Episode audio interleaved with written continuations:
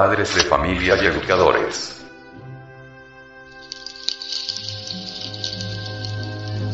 Biblioteca del Sexo.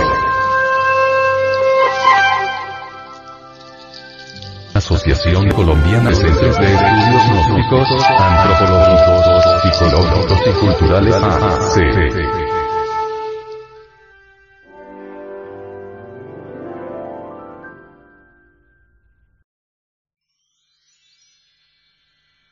Fascículo número 14. El noviazgo.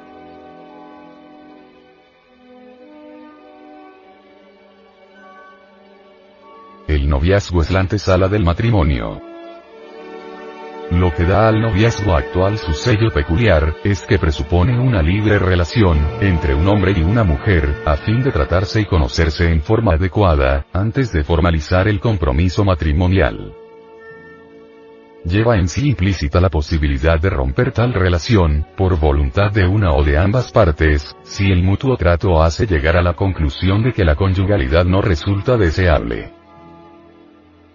Incuestionablemente, si se aprovecha al máximo el objetivo que ofrece el noviazgo, se podrá alcanzar el éxito matrimonial.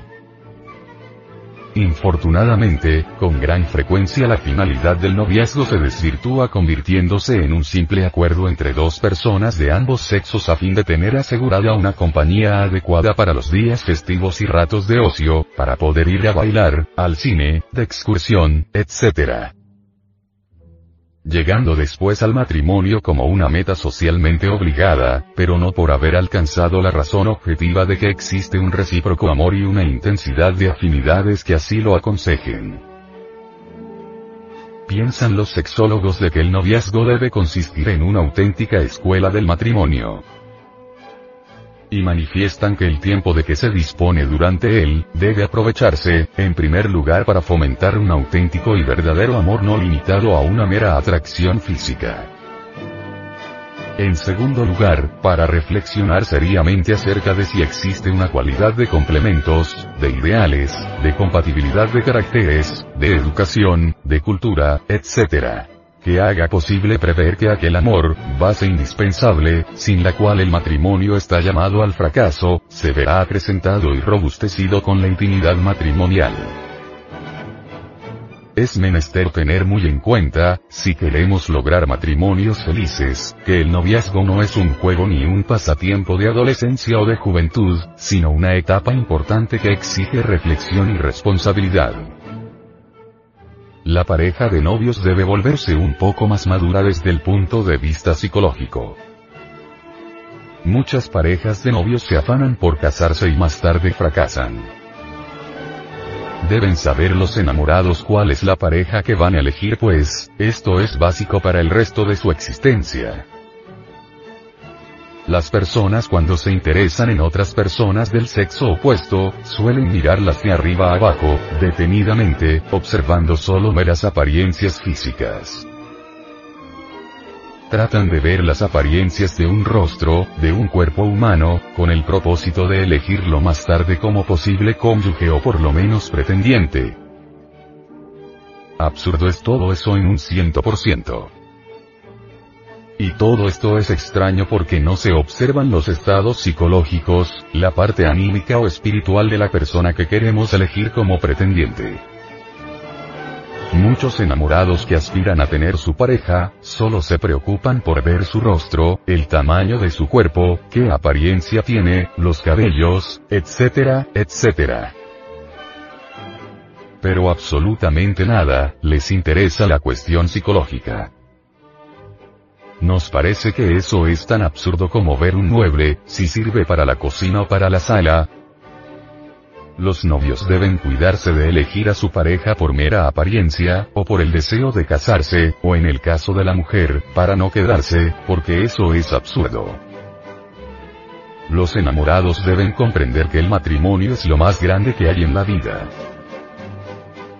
querer un novio hacer de su novia, o querer una novia hacer de su novio, dijéramos su ideal, sin sentirlo de verdad, psicológicamente, es algo absurdo, incongruente. algunos enamorados se orientan muy especialmente por el artificio, por la forma o por el esplendor económico de su posible pretendiente. Tratan de conversarle en alguna forma, de hacerse simpáticas ante el novio, o novia, de conocer sus diversos aspectos para acomodarse artificiosamente a su forma de ser o de vivir, y tarde o temprano fracasan. Ese no es el camino de la felicidad matrimonial. En el verdadero amor hay espontaneidad absoluta. No existe artificio de ninguna especie. En el verdadero amor no se necesitan palabras superfluas, ni de luchar por acomodarse a la forma de pensar o de sentir del otro. En el verdadero amor, los enamorados saben si se complementan o no. Si esa es su pareja o no. Cuando un enamorado aspira a tal o cual persona, cuando le pretende en alguna forma, obviamente sabe si hay algún rasgo que no concuerda con su naturalidad, con su personalidad, con su psiquis, con sus procesos psicológicos particulares, es claro, que si un enamorado o enamorada, nota en él o en ella, algo que no le pertenece a él o a ella, por ejemplo, algún rasgo característico extraño, que en modo alguno se acomoda a su psiquis, es porque tal persona no es su complemento, esa mujer no es de ese hombre y a la vez, ese hombre no es de esa mujer. Una unión de tal clase va al fracaso, y lo único que viene a resultar de tales equivocaciones o procederes, fruto de la impaciencia, no es otra cosa sino el dolor. Los enamorados deben comprender que de ninguna manera se puede enfocar el problema de matrimonio de una manera equivocada, porque el resultado se llama dolor. Cuando los enamorados se olvidan que el matrimonio es un factor importante de sus vidas, cometen errores imperdonables. Así que usted, amable oyente, debe fijarse mucho en la cuestión de elegir a su pareja. Nunca precipitarse, nunca dejarse llevar por el artificio. Nunca dejarse llevar por las apariencias del cuerpo. Siempre saber aguardar. Si en el noviazgo existe el cálculo matemático, en este no hay amor. Desgraciadamente los amorios de la vida moderna huelen a cuenta bancaria, a mercancías y a celuloide. En aquellos noviazgos donde solo existen sumas y restas, no existe el amor. El matrimonio que se realiza sin amor, únicamente sobre bases de interés económico o social es realmente un pecado contra el amor. Esta clase de matrimonio fracasa inevitablemente. Los novios a menudo suelen confundir el deseo con el amor. Y lo peor del caso es que se casan creyéndose enamorados. Pero consumado el acto sexual, satisfecha la pasión carnal, viene entonces el desencanto, queda la terrible realidad. Los novios deben autoanalizarse antes de casarse, para saber si realmente están enamorados, porque el amor y la pasión son completamente opuestos. Examínate a ti mismo antes de casarte. ¿Serías capaz de dar tu vida para que el ser adorable viviese? Reflexiona y analiza. Recuerda que el amor comienza con un relámpago de simpatía deliciosa, se substancializa con la ternura infinita, y se sintetiza en la suprema adoración. La unión de dos seres que se adoran absolutamente forman un matrimonio perfecto. En el amor no existen proyectos ni cuentas de banco. Si estás ilusionado, cuídate de la ilusión del deseo, porque éste consume la vida y nos aleja de la realidad esplendorosa del amor.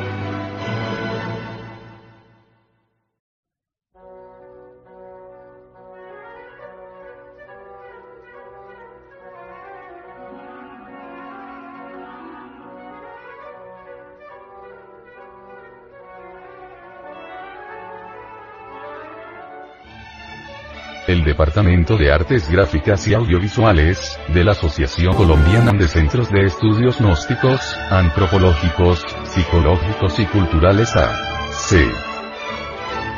Presenta la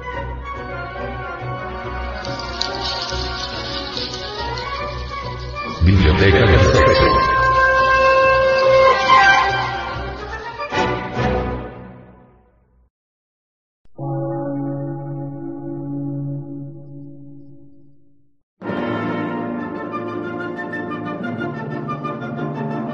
Emisora, gnóstica, transmundial.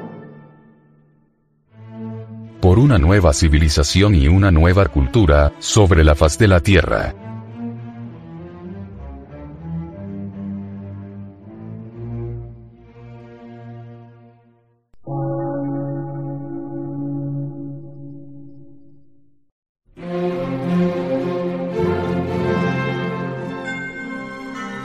Medio de radiodifusión, científico, artístico, místico y filosófico, de la Asociación Colombiana de Centros de Estudios Gnósticos, Antropológicos, Psicológicos y Culturales. A.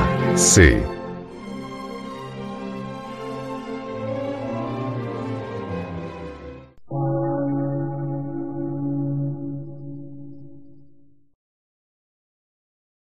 Lectura en movimiento.